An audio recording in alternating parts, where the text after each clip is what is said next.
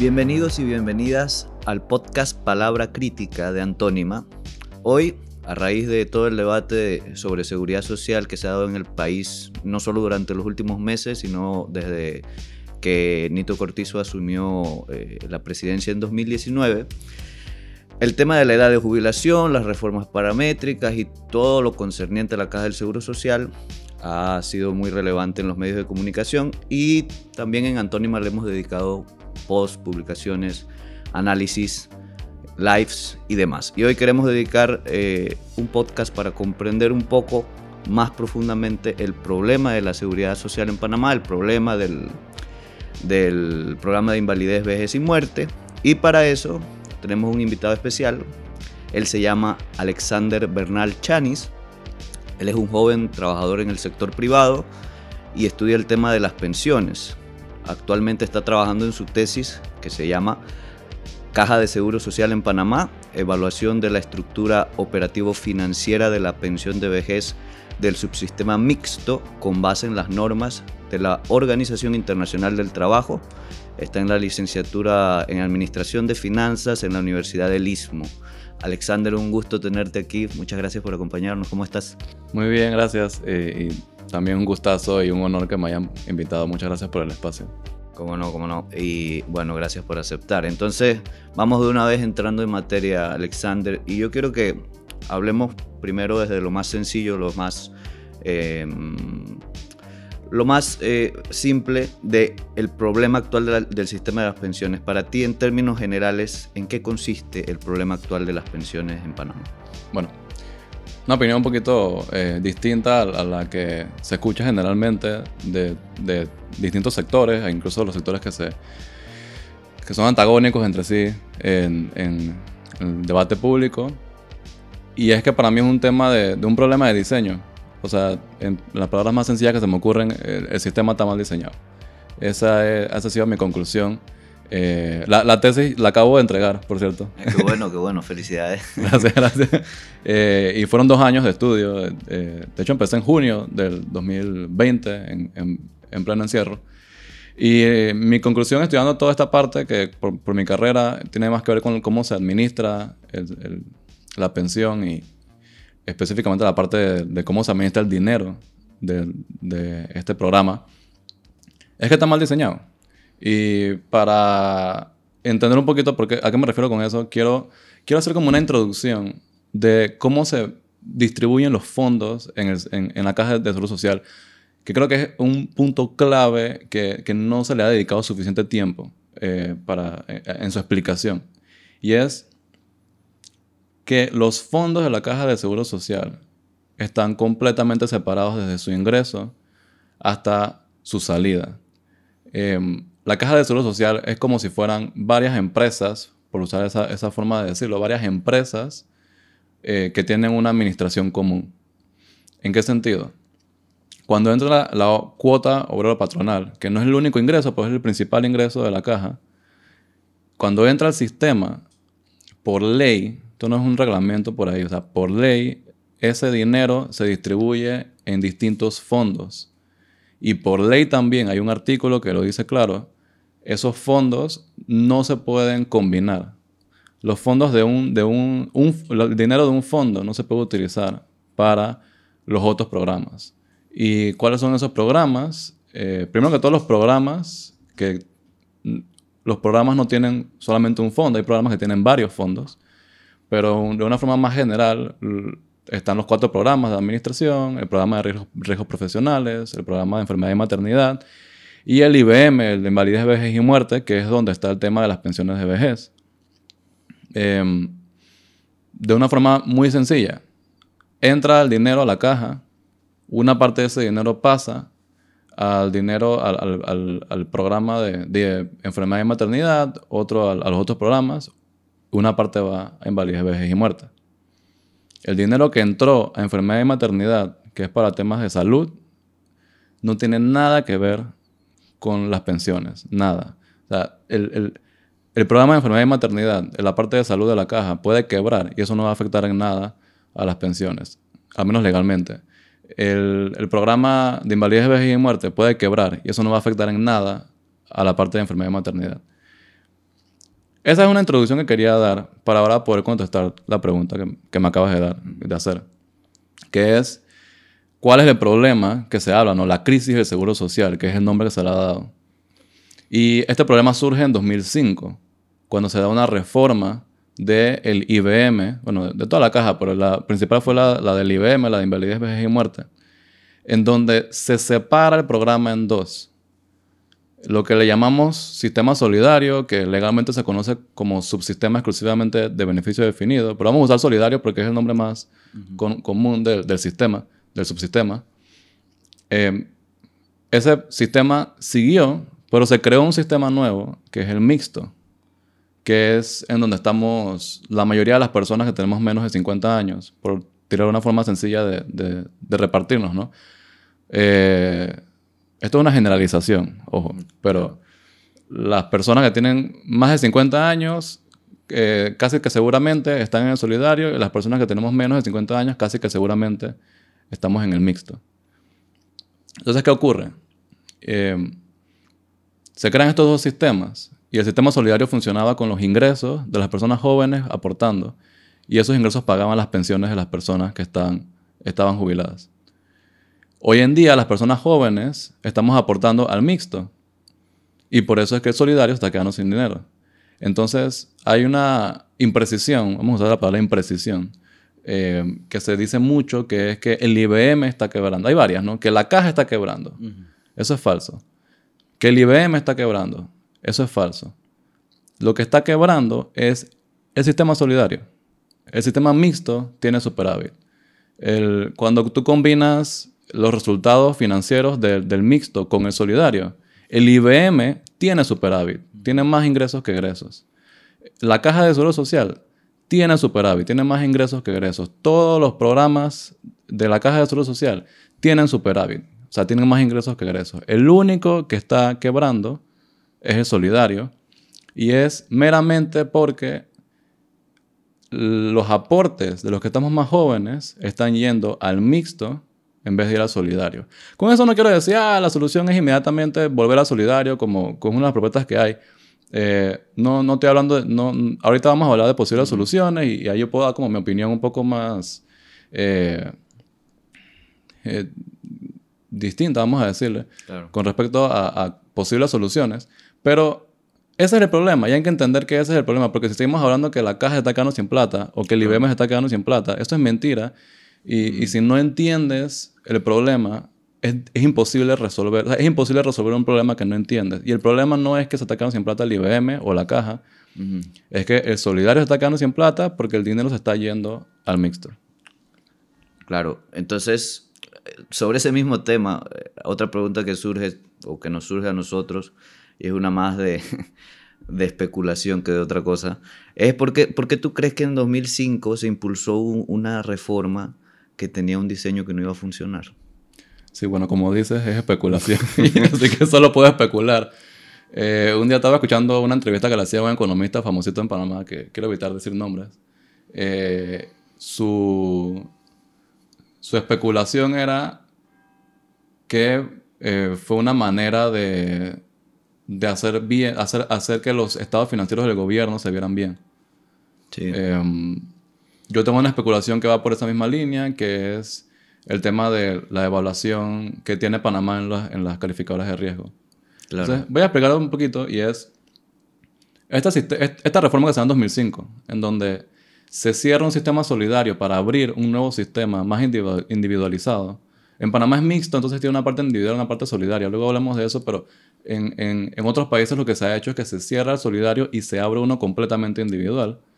Eh, eso es lo que ya, ya ha pasado varias veces, en, principalmente en Latinoamérica y en Europa del Este, donde más se han dado este tipo de reformas. Y una cosa que siempre se da en este tipo de reformas es que al mismo tiempo que se hace la reforma, la propia ley dice quién va a pagar las pensiones de la gente que se quedó en el sistema viejo. Eso no pasó con la ley de 2005. Eso fue una omisión completa que hicieron en donde en ningún lado dice quién se va a encargar de eso. Porque o sea, ¿por qué pasó eso? O sea, ¿por, qué dejaron eso, ese vacío sabiendo que no, no había una fuente de ingresos para poder pagar esas pensiones?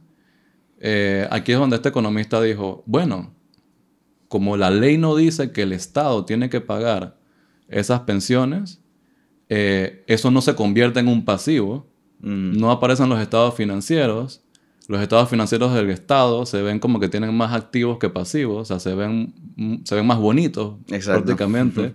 Así que al momento de que el Estado pide créditos internacionales, le dan mejores créditos a menores tasas de, a tasas de interés. Y si yo me voy por otro lado, las calificadoras de riesgo generalmente están asociadas con organizaciones como el Banco Mundial, el, el- el Fondo Monetario Internacional, o tienen algún tipo de relación directa o indirecta que suelen eh, promover las reformas de, de individualización de las pensiones. Y hay que entender algo, la- las calificaciones de riesgo no son objetivas. Claro. O sea, una calificadora de riesgo tiene parámetros numéricos y todo eso, pero si uno ve una presentación de un calificador de riesgo, o sea, siempre te dicen, al final hay una parte subjetiva, o sea, ellos mismos lo dicen, no es un secreto.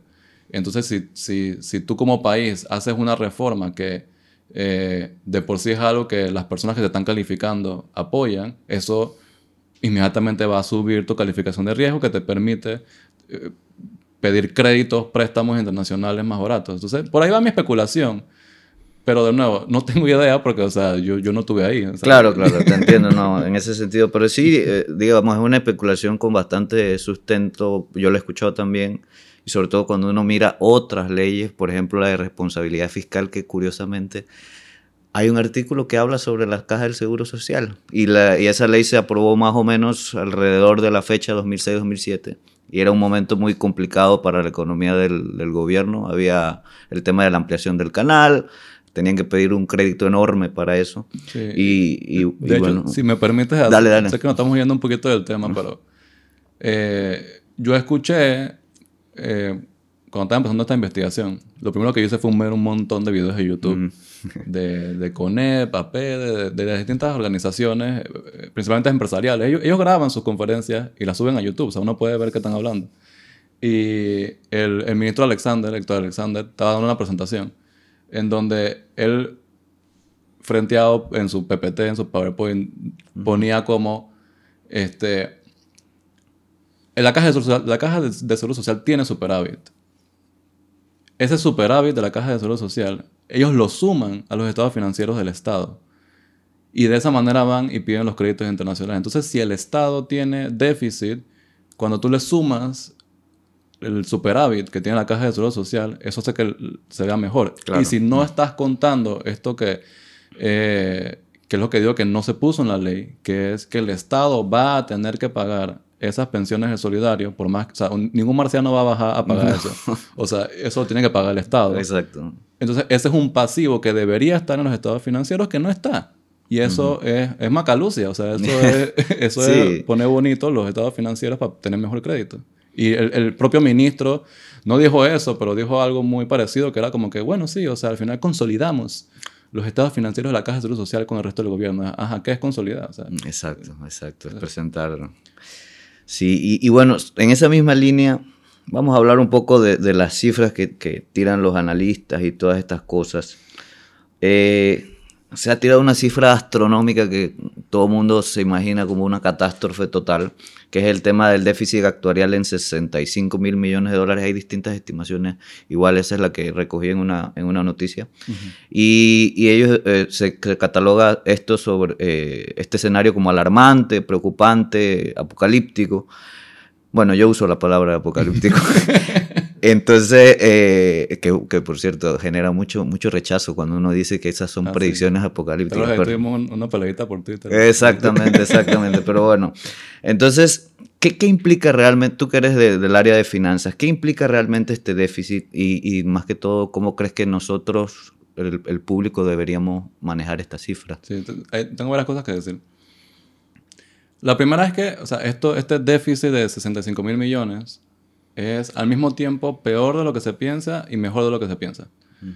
Eh, peor de lo que se piensa en el sentido de que, eh, en el sentido de que estudiando si el resto de Latinoamérica eh, sobre cómo ha sido la experiencia de otros países en, en- en estos casos, este tipo de reformas, Eh, específicamente un libro de Mesalago, Carmelo Mesalago creo que se llama, que es, algo así como eh, investigando la seguridad social en Latinoamérica y él hace como una investigación, no él, o sea, con un montón de gente que lo asistió, pero al final él, es el que sale como autor. Hacen una investigación de la seguridad social en toda la región, con especial enfoque en los resultados después de estas reformas de, privatización. Eh, en todos estos países en donde se cierra un sistema solidario y se abre un nuevo sistema eh, individual, que es más o menos lo que pasó en Panamá, las estimaciones del déficit que, déficit que se crea por esa reforma, que tienen un nombre, se llama costos de transición. Eso es un nombre que existe. Aquí, no, aquí decimos déficit, no, se llama costos de transición, porque es el resultado de la reforma, no es que salió eh, mágicamente la experiencia ha sido que las predicciones siempre son, siempre subestiman eh, lo que realmente es. O sea que si estamos hablando de 65 mil millones, seguramente es más. Seguramente es como 90 mil millones, 100 mil millones. O sea, la, constantemente las predicciones han subestimado el verdadero, el verdadero monto de ese costo de transición. Ahora, las demás cosas que tengo que, decir son, uno, la forma como se trata este número, eh, lo hemos visto en medios, están mal, no tiene sentido. Y es que agarran 65 mil millones, que es un, es un, vamos a llamar una deuda, un costo que se va a pagar en el transcurso de entre 40 y 70 años. Y lo que hacen es que ese monto lo dividen entre el Producto Interno Bruto de un año. Exacto. Eso no tiene sentido. O sea, yo tengo un ejemplo para decir por qué eso no tiene sentido. Vamos a decir, eh, un préstamo, una hipoteca, una casa. Vamos a usar el, el, el monto de la ley de interés preferencial, 120 mil dólares. Entonces, o sea, tú adquieres la deuda con, con el banco, 120 mil dólares más los intereses y que al final, si, si sumas todo ese monto, son como más de 200 mil dólares. Si tú divides eso entre tu salario eh, anual, no, sé, o sea, un salario anual puede ser entre, entre 20 mil o, o, 40 mil, 30 mil anuales. Eh, yo estoy diciendo salarios bastante altos. O sea, los salarios en realidad son como de... 15 mil, 13 mil, 12 mil, 8 mil hay algunos, pero bueno, así Exacto. O sea, el, la mediana mensual de salarios es 700, 700 por 12. Eh, ese sería el salario anual. Entonces, si, si, tú divides el monto de la hipoteca más la deuda entre tu salario anual obviamente va a salir un porcentaje enorme y es como que, ah, no puedes pagar eso, pero nadie hace eso. Nadie hace, ni los bancos hacen eso, ¿no?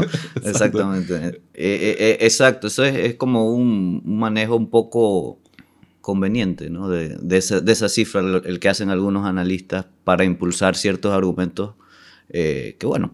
y, eso es lo otro que quiero decir, es los argumentos que luego impulsan se contradicen a sí mismos. Porque la razón por la cual existe este déficit es la reforma de 2005. Eh, hay que hacer un paréntesis, o sea, yo no niego el problema de la, de la, el envejecimiento de la población. Eh, eso es un problema que hay que atender y es una cosa que definitivamente genera presión sobre el sistema. Claro. Eh, porque luego yo digo que el problema es de diseño y me dicen que no, el problema es de envejecimiento. No, no, no. Existe un problema de envejecimiento de la población que genera presión, pero el principal problema por el cual tenemos el déficit actual es un problema de diseño. Y si arreglamos el problema de diseño, igual tenemos que tomar en cuenta el problema del envejecimiento de la población. Eh, dicho eso, lo que proponen estas mismas personas que hacen estos argumentos, yo le llamo los, los privatizadores. Lo que proponen los privatizadores que es irnos a un sistema completamente individual administrado por la empresa privada, eh, no, no resuelve ese déficit, lo empeora. O sea, empeora el déficit. Entonces, porque estamos hablando de que el déficit se crea porque nuestro dinero, en vez de ir al solidario, está yendo a otro fondo, que son los del mixto.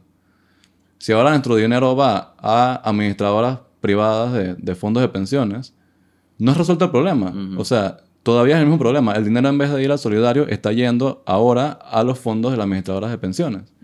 Entonces, tú vienes y me dices, oye, es que este déficit, que no sé qué, y la solución que me propones incrementa el déficit, o sea, no tiene sentido, se contradicen. Eso a mí me ha llevado a concluir que es una táctica del miedo. O sea, yo te meto miedo con, esta, con estos números así, todos terribles, que sí, son, son terribles. Eh, no tanto como ellos dicen, porque en realidad se reparte a lo largo de los años. Pero luego te ofrezco una solución que lo que hace es que empeora ese déficit. Eh, entonces, para, mí es como, o sea, se, contradicen, pero como la gente no conoce cómo funciona el, sistema a nivel administrativo, de repente no se dan cuenta y, y como tienen miedo, cuando tienes miedo, tú haces caso a cualquier cosa que te diga. Claro, una precisión que sí eh, me gustaría que, que hiciera y que nos, que nos confirmara. Cuando hablamos de déficit, eh, estamos hablando del pago de las pensiones a las personas que están actualmente en el programa, porque es algo que eh, recuerda que eh, nos escucha mucha gente que quizás no está tan metida en el tema. Perdón. entonces, quizás escuchan la palabra déficit, es una cuestión muy abstracta, pero digamos, si tú pudieras explicar muy concretamente qué es un déficit, qué, de, qué es el costo de transición, por favor, si nos explica. sí, o sea, déficit es cuando hay más gastos que ingresos Superávit es cuando más ingresos que gastos, o sea, ganancia. Superávit, ganancia son palabras, son sinónimos. Pérdida y déficit son sinónimos. Eh, este tema, en realidad, eh, déficit no es el nombre correcto para esto, es costos de transición, como, como hemos dicho. Eh, pero déficit es lo que han utilizado mucho en los medios, por eso que utilizó déficit. Ahora, exactamente qué es. Como decía, si tú, si, los si las pensiones se pagan de los aportes que hacen las personas que en ese momento están trabajando, pero ahora las personas que están trabajando no están aportando a ese sistema, sino a otro, entonces tú le quitaste la fuente de ingreso al sistema.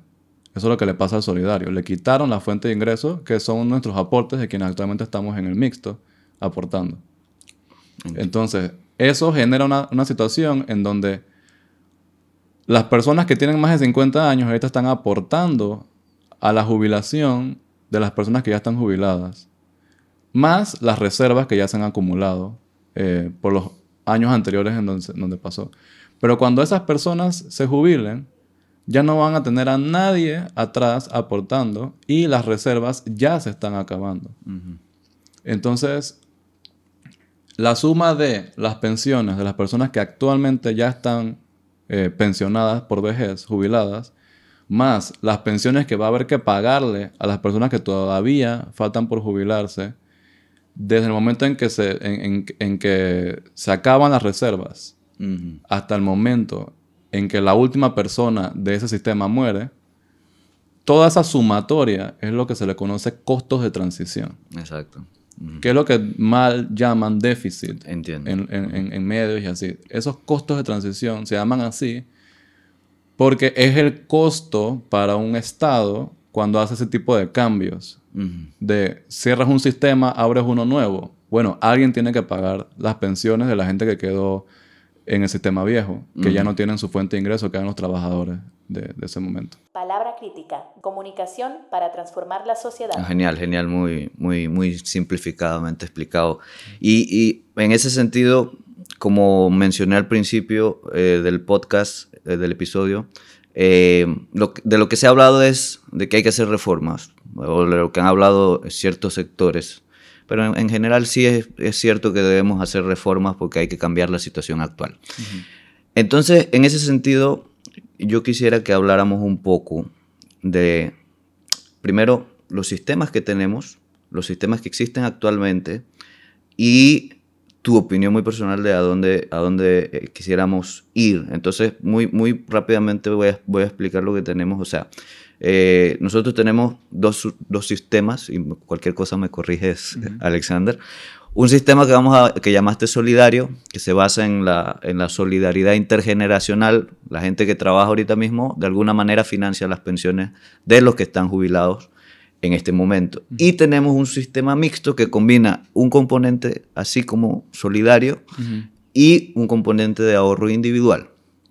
Entonces, eh, primero, ¿Cuáles son las diferencias más importantes que tú ves entre estos dos y, qué circunstancias tú crees que en, qué circunstancias tú crees que que funcionan mejor y lo más lo más eh, sabroso después ¿cuál es cuál es tu opinión al respecto de, hacia dónde debemos transitar pues? sí.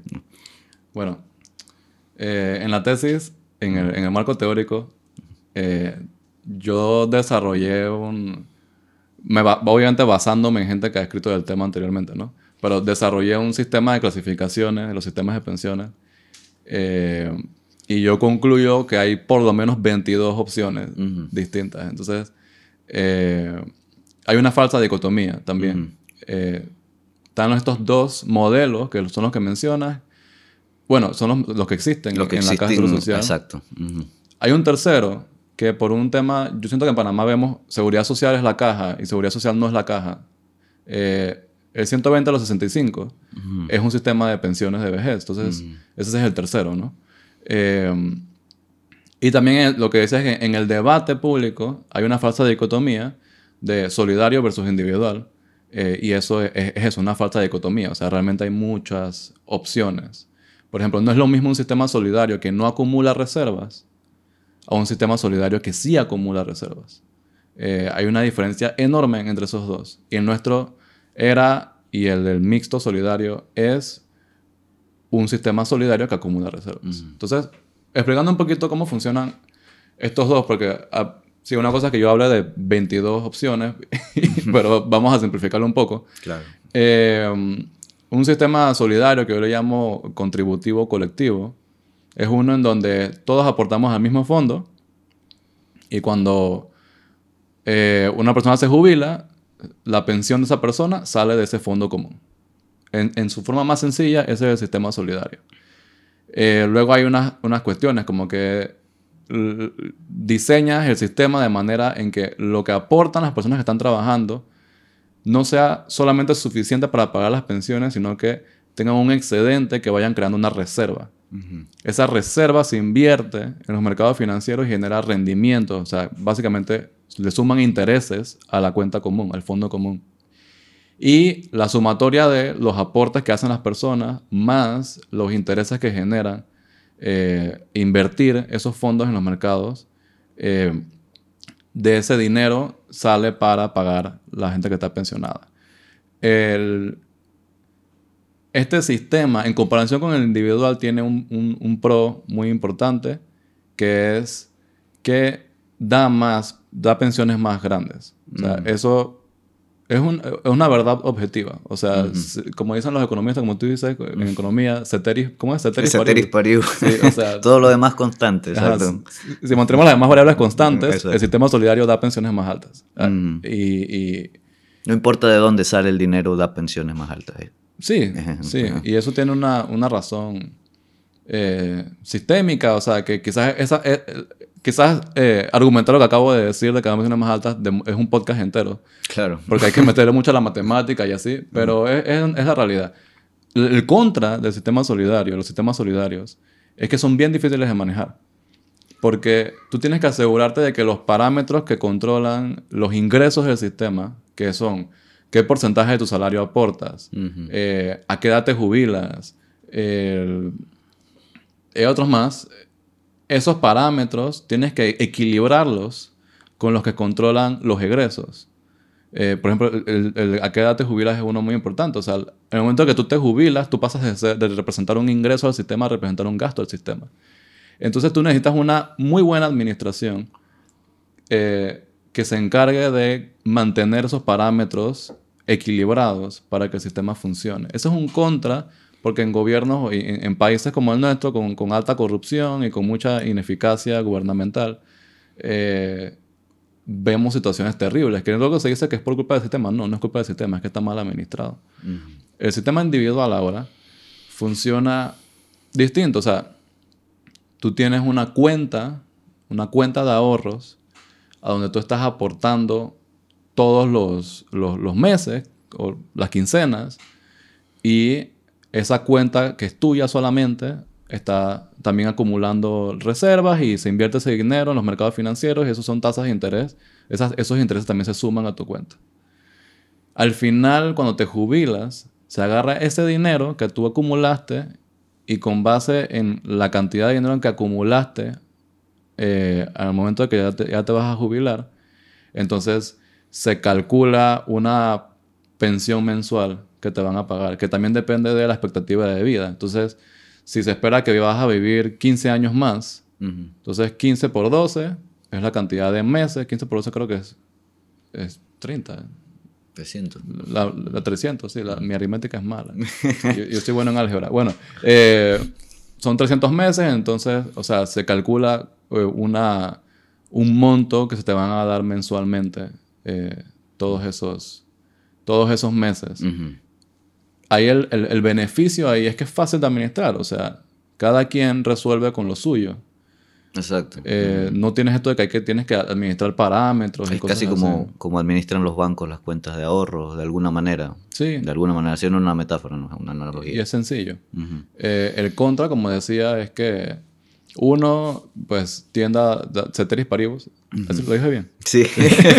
Buena pronunciación del latín. Gracias, gracias. Ceteris paribus da pensiones más bajas y el otro problema es que dependiendo de eh, las reglas de inversión que tiene el, el sistema, eh, si hay una crisis económica, y esto pasó en 2008, si hay una crisis económica y el sistema en el cual estás, de cuentas individuales, invierte en acciones, que son los, más, la- los, los instrumentos más riesgosos, eh, se, se, se- o sea, se come todos tus ahorros, ¿no? Y hay mucha gente en 2008 que se jubiló con pensiones bien bajitas por una cuestión, o sea, fortuita. O sea, les tocó Claro. jubilarse en, en medio de una recesión, una crisis económica. Eso también es otro riesgo de los, de los sistemas individuales. Ok, y, y, en, y en el tema de lo que se ha hablado, o sea, se ha propuesto volver al sistema solidario, hay un sector del movimiento social que propone eso, hay un sector que dice que nos vayamos full a lo, completamente al- al- a los sistemas individuales, como, como, como tú has dicho, hay una falsa dicotomía quizá. Eh, no, hay una falsa dicotomía en el tema de, de los medios, de cómo lo manejan, pero en tu opinión, ¿qué, qué deberíamos preguntarnos para, para responder ese tema de qué sistema necesitamos? Claro. Em, esta es la parte de donde uno necesita un buen marco conceptual, ¿no? claro, exacto. Eh, para mí un buen marco conceptual lo da los objetivos. O sea, ¿cuál es el objetivo de un sistema de pensiones? Esa es la primera pregunta. Cuando vemos el tratamiento que se le da a este tema en medios, es pareciera que el objetivo es que sea sostenible, que sea financieramente sostenible. Y eso no tiene sentido. O sea, tú no dices que "Ah, vamos a crear un sistema de pensiones para que sea sostenible. Eso no tiene sentido. tú, tú tienes un sistema de pensiones que es sostenible para algo. Entonces, la sostenibilidad financiera de un sistema es, es un objetivo intermedio. O sea, tú quieres lograr la sostenibilidad porque tú quieres lograr otra cosa. Para mí, esa otra cosa, eh, yo lo resumo con la frase de, tú quieres erradicar la pobreza Ujú. en la vejez. Em, y hay otro objetivo que para mí es, es, es secundario, pero también es, es, parte, que es que tú quieres que las personas mantengan una calidad de vida similar a la que tenían cuando estaban trabajando. Ujú. Esos son dos objetivos. Para mí el principal es erradicar la pobreza en la vejez y luego de eso vemos el tema de mantener la calidad de vida. Y esa es mi principal crítica con ambos, tanto el solidario como el individual, que se enfocan en el segundo, que la, que la calidad de vida de la persona se mantenga más o menos después de jubilarse. Que es un buen objetivo, claro. O sea, yo estoy ahorrando también porque yo no quiero Claro. estar de viejo y tener que, que vivir menos de lo que yo vivía, ¿no? Pero el principal objetivo no lo tenemos en mente, que es erradicar la pobreza en la vejez. Y en ese sentido, para mí no es tan esencial eh, quién gane en este debate. Bueno, yo estoy en contra de la privatización. Eso lo podemos hablar después si quieres. Pero fuera de eso, o sea, tipo, a mí no me molesta que tengamos un sistema de cuentas individuales públicos, por ejemplo. Ujú. No o, o- o- o pienso que también sería bueno volver al sistema solidario, por ejemplo. O sea, Y tengo ideas con respecto a eso. Pero para mí lo crucial es otra cosa. Y es que tengamos lo que se conoce como una pensión universal básica, incondicional. Que no son inventos míos. O sea, es lo que se tiene en Bolivia y en Nueva Zelanda, dos países bien diferentes. Eh, en ambos países, tú llegas a la edad de jubilación y no importa nada más, bueno, eh, tiene unos criterios de residencia. Cuando no naciste en el país, tienes que haber vivido en el país cierta cantidad de años. Fuera de eso, no importa nada más, tú recibes una pensión, que es un monto eh, fijo. Y, y, y disculpa que te interrumpa, pero, o sea, y es una cosa que quizá no hemos visto tan a fondo, pero al final de cuentas, en términos de bienestar, nosotros venimos de tener toda la historia de la Caja de Seguro Social, un sistema solidario, y nosotros vemos que hay situación de pobreza en la vejez en Panamá actualmente, que, que mucha gente inclusive, bueno, Eh, se, se supone que algunos tienen que seguir trabajando para poder vivir el- al mismo nivel que tenían. Y eso viene de un sistema solidario. O sea, que no nos hemos preguntado quizá por qué ese sistema no ha solucionado ese problema, ¿no? Que creo que es algo de lo que tú quieres decir también de cierta forma al- Claro. al, preguntarnos el tema de la pobreza en la vejez. Sí, porque el, el- Mira, el sistema solidario es preferible, en mi opinión, al mixto y es súper preferible al sistema que nos quieren meter privado. Claro. Eh, pero como tú bien dices, el sistema solidario también se queda bien detrás. El- la cobertura de, de- de lo que yo llamo población meta, que son las personas que tienen la edad de la jubilación o más, mujeres de 57 o más, hombres de 62 o más, eso vamos a llamarla esa población, población meta, ¿no? Es la población a la cual le tienen que llegar pensiones de vejez. Eh, al menos con los cálculos que yo he hecho, que o sea, son basados en el censo de hace una década y, y- y tampoco tengo full acceso a lo que pude encontrar en, en internet o, lo- o documentos que me mandaron. Eh, más del 40%, perdón, más del 60% de la población meta no recibe pensión del, del Seguro Social. Y déjame ver, yo tengo aquí apuntado cuánto es 120 a los 65. Eh, sí, y el, y el 120 a los 65 es como 15%, 16% de esa población meta. Que obviamente, porque, o sea, primero que todo, el 120 a los 65 excluye a todo el mundo entre 62 y 65 y entre 57 y 65, en el caso de las mujeres. Y los hombres es de 62 a 65. Eh, entonces estamos hablando de que al final, ah, aquí según mis, mis cálculos, pues, que o sea, se pueden revisar más adelante, pero a, a un aproximado, algo así como la mitad de la población en vejez no tiene pensión. Y eso no lo resuelve el, el solidario tampoco, y el otro en realidad lo empeora. Y subir la edad de jubilación y eso también lo empeora. Claro. Entonces ahí donde yo digo, o sea, eh, ¿qué hacemos con ese 50%? Es, esa es la pregunta que a mí me interesa. O sea, para mí la verdadera crisis del seguro social es esa mitad de la población que no recibe nada. Entiendo. Sí, y al final también es como que forma parte de un debate más general que no estamos teniendo del, del sistema económico en el que vivimos, del modelo económico que tiene Panamá, que eso se ha hablado mucho, que en Antónima también lo, lo hablamos mucho. Y mira, esta conversación ha sido muy, muy amplia y todo eso, eh, pero tenemos que ir, que ir cerrando un Dale. poco y, y- y obviamente vamos a, a- obviamente vamos a invitarte en otra ocasión para que am- am- ampliemos de algunas cosas. Sin embargo, sí, sí no quisiera terminar sin, sin preguntarte algo. O sea, hablamos del envejecimiento de la población, hablamos de las cuotas, hablamos de los aportes. eh, todas estas son variables de, de las, que, se, que se utilizan para el tema de las pensiones. ¿Cómo, cómo tú crees que nosotros deberíamos discutir sobre estas variables y cómo involucramos más a la gente? Porque al final, eh, digamos, CONEP, APEDE, toma una decisión o propone algo sobre la edad de jubilación, pero son los, empresarios en, ese, esos consejos son los que menos utilizan el, sistema de seguridad social y al final deciden sobre el bienestar de otra gente. Entonces, ¿cómo tú crees que podemos discutir todo eso eh, de una forma mm, más integral o más integradora de, la gente y- y cómo tú ves las variables esas actualmente? Bueno, eh, como, como se ha evidenciado, tengo mucho que decir también sobre eso. Pero tratando de, de decir los puntos más importantes. Eh, primero las variables, ¿no? los parámetros. Uno, los, los parámetros dependen de la estructura del sistema.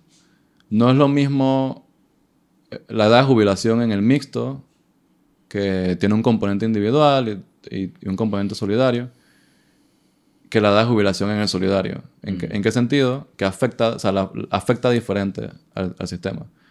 Eh, para irnos un poco más a lo, a lo abstracto, que quizás ayude más, un caso más simple que es el, es el solidario versus el individual.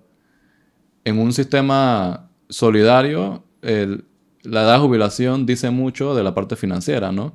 O sea, si la edad de jubilación es más alta, es más tiempo que la gente pasa aportando y representando un ingreso al sistema y menos tiempo que pasan recibiendo la pensión y representando un gasto del sistema. En un sistema individual eso no importa porque es tu plata.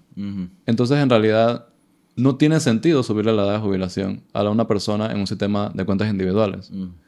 Eh, eso me hace- a ve- a veces a mí me hace creer que eso es una forma de esconder el hecho de que las pensiones son más bajas en ese tipo de sistemas, porque si vives menos, se tiene que repartir el dinero que ahorraste en menos meses, así que el monto mensual va a ser más alto, ¿no? Eso es, esa es lo- la única diferencia que, que- que tiene la edad de jubilación en un sistema individual, es ese. Y es un incremento ficticio del monto de la pensión. Eh, hay otro tema con respecto a la edad de jubilación y es, eh, hay, una, hay una cuestión en Chile, se hizo eh, un debate en 2015, donde yo, yo me leí el informe, lo- lo me, me basé mucho también en, aprendí mucho de ese informe. Ellos hablaban, ellos hicieron un, un estudio de lo que se le llama expectativa de vida saludable Ujú, ujú. que en palabras sencillas es a qué edad la gente termina encamada. Pues. O sea, a qué edad ya necesitas ayuda para ir al baño, para levantarte. Eh, ese momento donde ya necesitas asistencia. Y en ese estudio se dieron cuenta que si bien los hombres, porque esto es global, los hombres tenemos una expectativa de vida menor, las mujeres tienen una expectativa de vida saludable menor a la de los hombres. O sea, las mujeres quedan encamadas, quedan en situación de, de dependencia más jóvenes que, que los hombres. Y ahí eso me lleva a otra cuestión. Y es, de nuevo, los, los objetivos. Mucha gente no sabe, pero los sistemas de, de, de pensiones de vejez se crearon originalmente para que tú te murieras cinco años después de haberte pensionado. Ese es el propósito original de los sistemas de pensión de vejez. Si tú le preguntas a cualquier persona ahorita mismo si están de acuerdo con ese propósito, o sea, no, te van a decir que claro que no. Obviamente sí. Entonces, o sea, hoy en día tenemos el concepto de los años dorados. Entonces tenemos esta idea implícita de que después de que te jubilas, o sea, tienes unos años para pasarla bien antes de encamate y luego morirte. Entonces, para mí también sería interesantísimo ver si hay cifras de, de eso en Panamá y si no, estudiarlas, porque eh, hay muchas personas que quedan inválidas antes de la edad de jubilación, principalmente la gente más pobre. Eso también está súper estudiado. Mientras menos ingresos tienes, más rápido se te deteriora tu salud. Entonces hay gente que a los cincuenta y tantos años ya no siquiera pueden caminar y le estamos pidiendo que trabajen hasta los 70. O sea, son cosas que no tienen sentido Exacto. y hay que estudiarlas. Y hay muchas más cosas que hay que estudiar. pero Totalmente. pasando a la otra pregunta de qué, qué hacer, eh, yo opino que es una, una combinación de, de iniciativa individual con eh, trabajo en equipo, con lo colectivo. O sea, no... Para mí también es una falsa dicotomía esto de individual versus colectivo. Eh, Es una combinación de ambas. Y en mi caso, yo tuve la iniciativa de estudiar este tema, pero yo me he apoyado en muchísimas personas para poder hacer esta investigación. Y ahí hablo de eso porque cada quien puede comenzar a apoyar desde donde está y apoyarse a las personas que estamos trabajando en otros lados. Yo estoy trabajando en investigación, pero necesitamos gente que trabaje dando talleres, organizando grupos de personas, eh, eventualmente de manera organizada apoyar a que a, a- a distintas reformas, apoyar a, a candidatos a la asamblea que tengan una visión un poco más científica del tema de las pensiones, porque para mí eso de privatizar eso no es científico, eso es propaganda, o sea, y de nuevo, sería un podcast entero para explicar por qué digo eso, pero eso no es una visión científica, a pesar de que dicen que es técnica, la verdad no lo es. Eh, entonces, la respuesta concreta de qué podemos hacer es, busca en dónde puedes ayudar. Ujú. Si no sabes, comienza por aprender del tema. Si no sabes cómo puedes ayudar, comienza por aprender del tema. Y luego se te va a iluminar eh, el camino de quizás, ah, quizás pueda, pueda ayu- ayudar por aquí.